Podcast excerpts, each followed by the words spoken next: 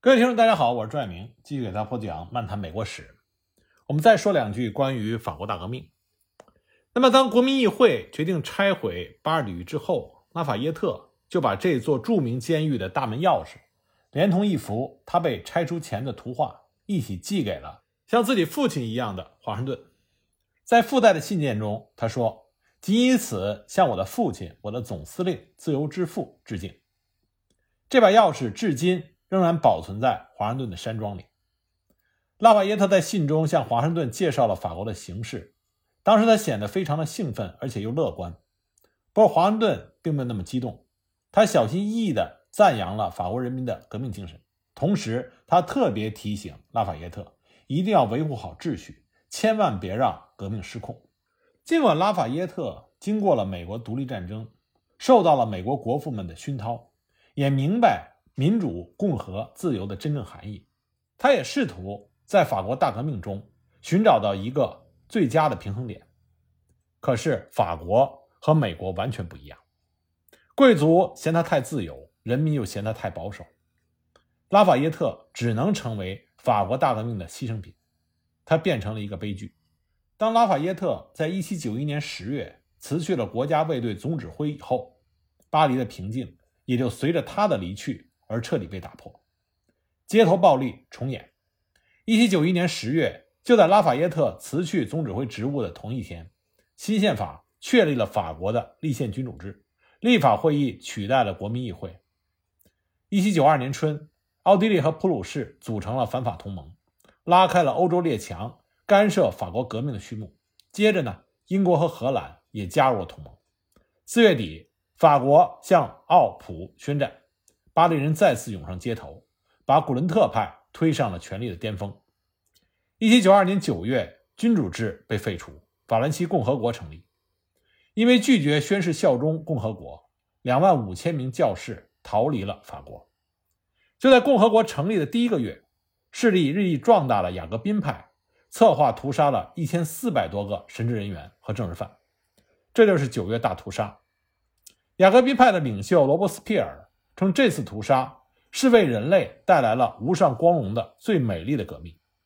而另外一个雅各宾派的领袖马拉说：“让叛徒的血流吧，只有这样。”才能拯救国家。法国大革命已经走上了多数人的暴政这条道路。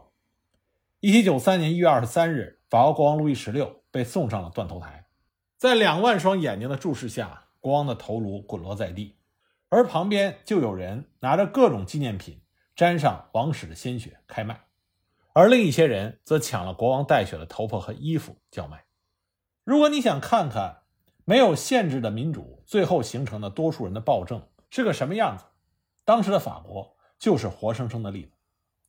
一七九三年二月一日，法国对英和西班牙宣战。虽然法国革命早就开始了，但直到一七九三年，它对美国仍然没有直接的影响。不过，法国卷入对英战争，就意味着美国不能不表态了，因为美法是有同盟条约的。当年法国帮美国打英国，现在英法打起来了。美国是不是也应该帮法国打英国呢？关于巴黎发生的一切，以杰斐逊为首的共和党和以汉密尔顿为首的联邦党有着截然相反的看法。杰斐逊为首的共和党为革命欢呼，他们仿佛看到了自由的旗帜会插满全球。即使在目睹了巴黎的暴乱之后，杰斐逊仍然坚信法国革命的崇高理想。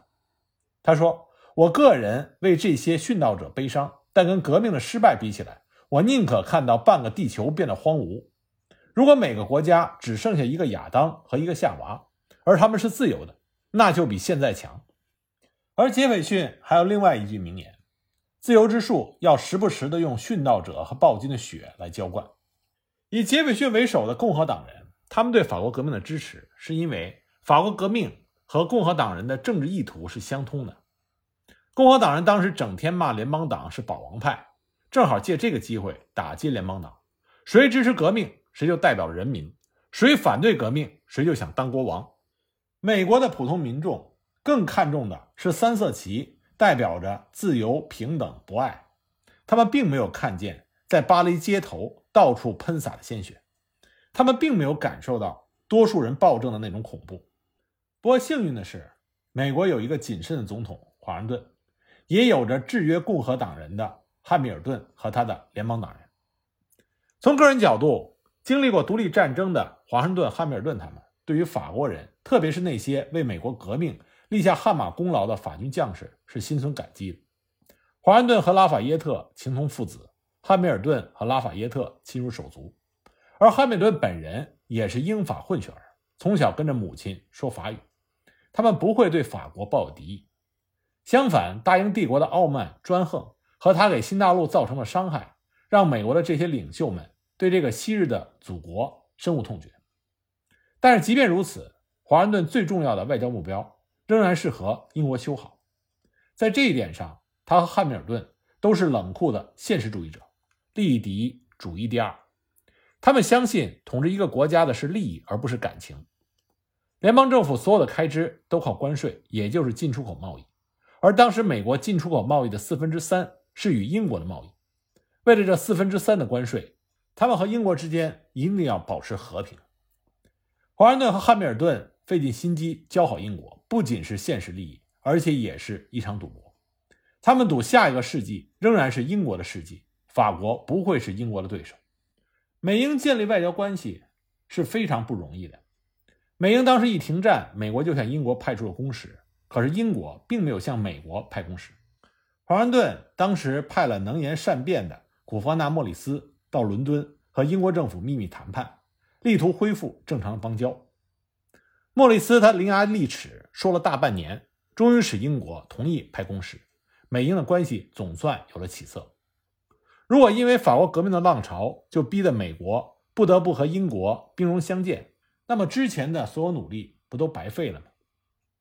巴黎的血腥味让联邦党人越来越担心，他们怕法国把暴乱出口到了美国。共和党这个时候仍然认为法国的主流是好的，暴力只是瑕疵。他们试图说服华盛顿向法国表示更加强烈的支持。联邦党人同时也对华盛顿展开了攻势，让他离法国远一点。这个时候呢，莫里斯已经调任驻法公使。他在给华盛顿的信中是这么说的：“暴力根本不是法国革命的副产品，它是法国革命的核心。”汉密尔顿也说：“革命不应该是摧毁法治秩序和传统，为自由而进行的斗争应该是有尊严的、光荣的。它应该是充满大气、正义、人道，应该尊重所有的人。整天砍脑袋，这不是自由。”亚当斯当时警告说：“很多美国人被革命亮瞎了双眼，他们不辨是非。”屈服于浮躁的热情，丹东、罗伯斯庇尔、马拉都满腹的戾气，龙的牙齿已经露了出来，他将变成恶魔。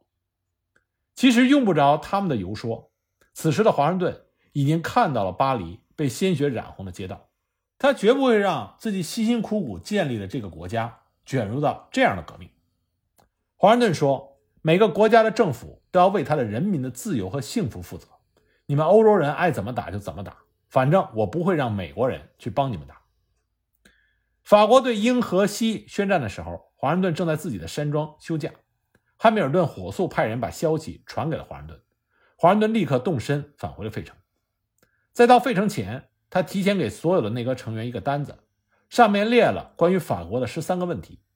第一个是美国是否应该宣布中立，后面的问题包括美国是否应该。接待刚刚成立的法兰西共和国的公使，这意味着美国是否承认法兰西共和国？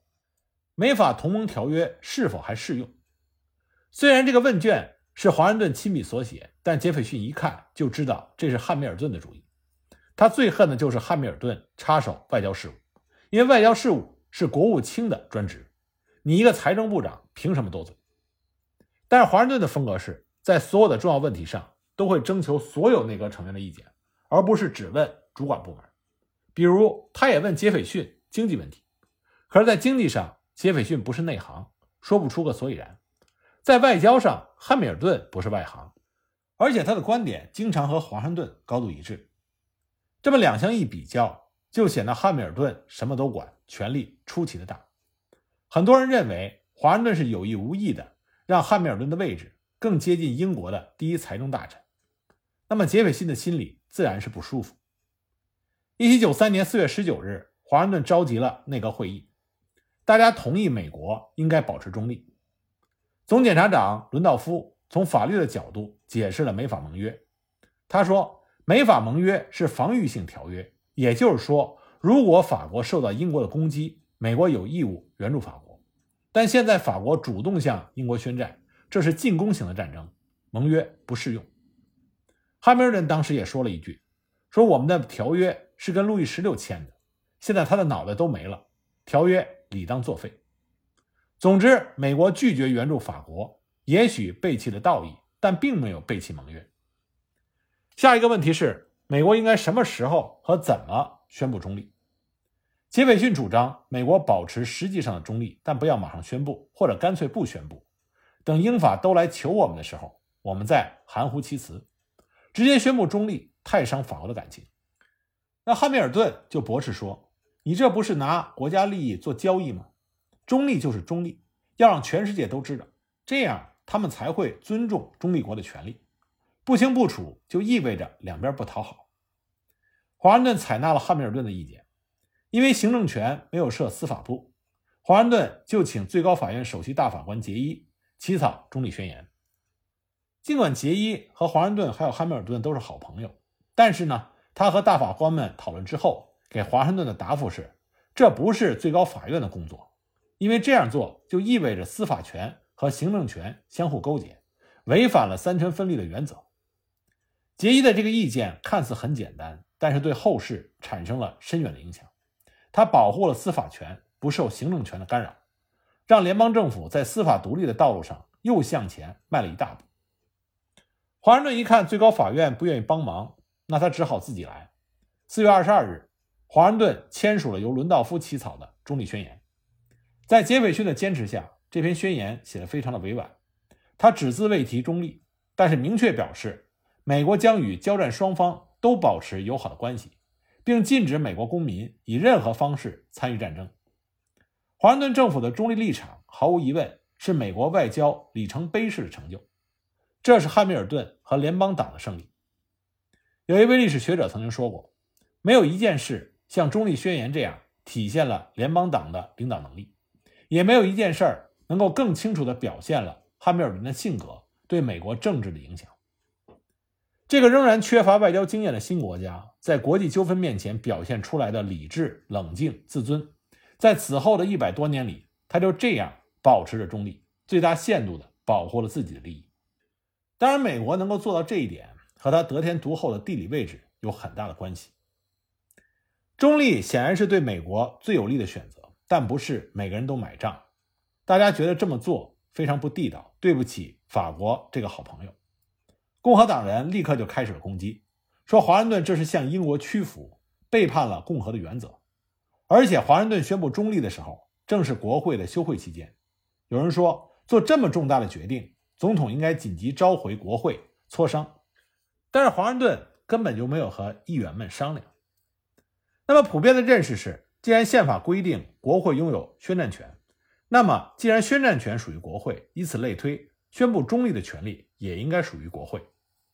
总统没有经过国会的同意就擅自宣布中立，这是违宪。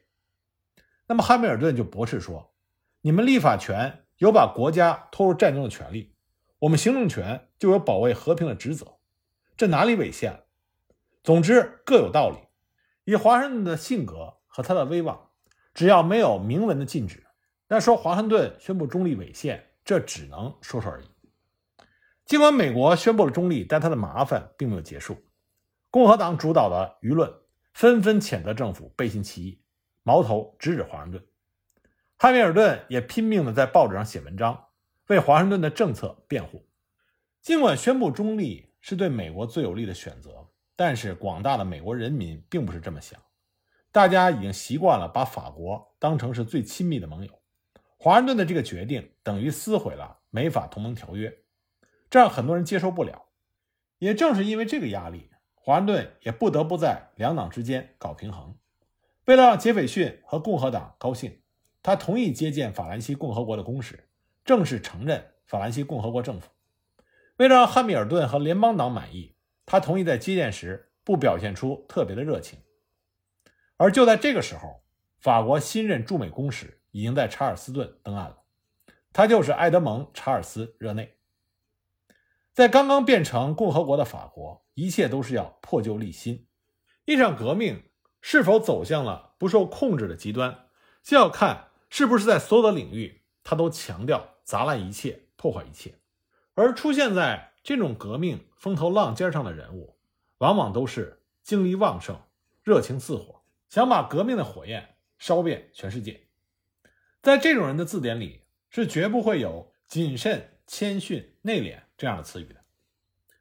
那么，法国新任驻美公使热内，就是一个站在革命的风头浪尖上的人物。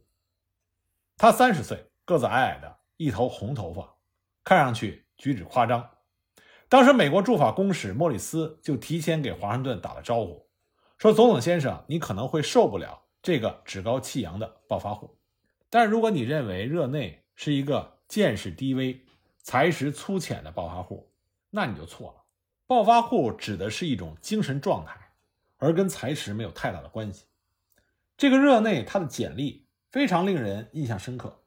他六岁就会说流利的希腊语，十二岁。”就能够翻译瑞典的史书，他会说七国语言，还是造诣很深的音乐家。来美国之前，已经在伦敦和圣彼得堡当过外交官。年轻有为是形容他最适当的词语。他深得当权派吉伦特派的器重，他本人也拥有着职业外交官的技巧和魅力。但是暴发户的状态让他忘记了外交官的一个最基本的准则：切莫介入所在国的内政。一七九三年四月八日，热内到达了南卡的查尔斯顿，他受到了南卡民众的热烈欢迎。按道理，他应该立刻北上到费城向华盛顿递交国书。可是热内他一点也不着急，他是带着任务来的，他要让美国为法国提供战争所需的金钱、食物和其他物资，还想让美国出兵骚扰英属西印度群岛和密西西比河岸的英军驻地，来分散英国的注意力。减轻法国的负担。尽管华盛顿在二十二日已经正式宣布了中立，可是热内根本就没有把这个当回事儿。他在查尔斯顿参加了各种政治聚会，公开的向美国民众发表演说，号召人们为法国而战。他的言行得到了国务卿杰斐逊的认可。杰斐逊写信给查尔斯顿的共和党人，让他们为热内提供方便。他甚至还把热内介绍给了肯塔基州的州长。使他能够在肯塔基州招募志愿者，骚扰英军的据点，引起西部的纷争。热内还鼓励很多的美国人当国家海盗，武装私人船只到公海上拦截英国的商船。一时之间，美国的愤青们让热内撩拨的豪情万丈，恨不得组成志愿军冲到欧洲去打英国人。在查尔斯顿长时间的停留之后，热内终于启程前往费城。这一路上，他的表现不像是公使，倒像是美国总统的候选人，所到之处必起波澜。在共和党的聚会上，甚至在街头，他的演讲和因此而引起的剧烈反响，唤醒了美国人对法国的热爱。他们仿佛又回到了那个激情燃烧的独立战争岁月。那么，热内的这些言论，就让华盛顿的中立立场显得更加的不得人心，也让华盛顿显得苍白无力。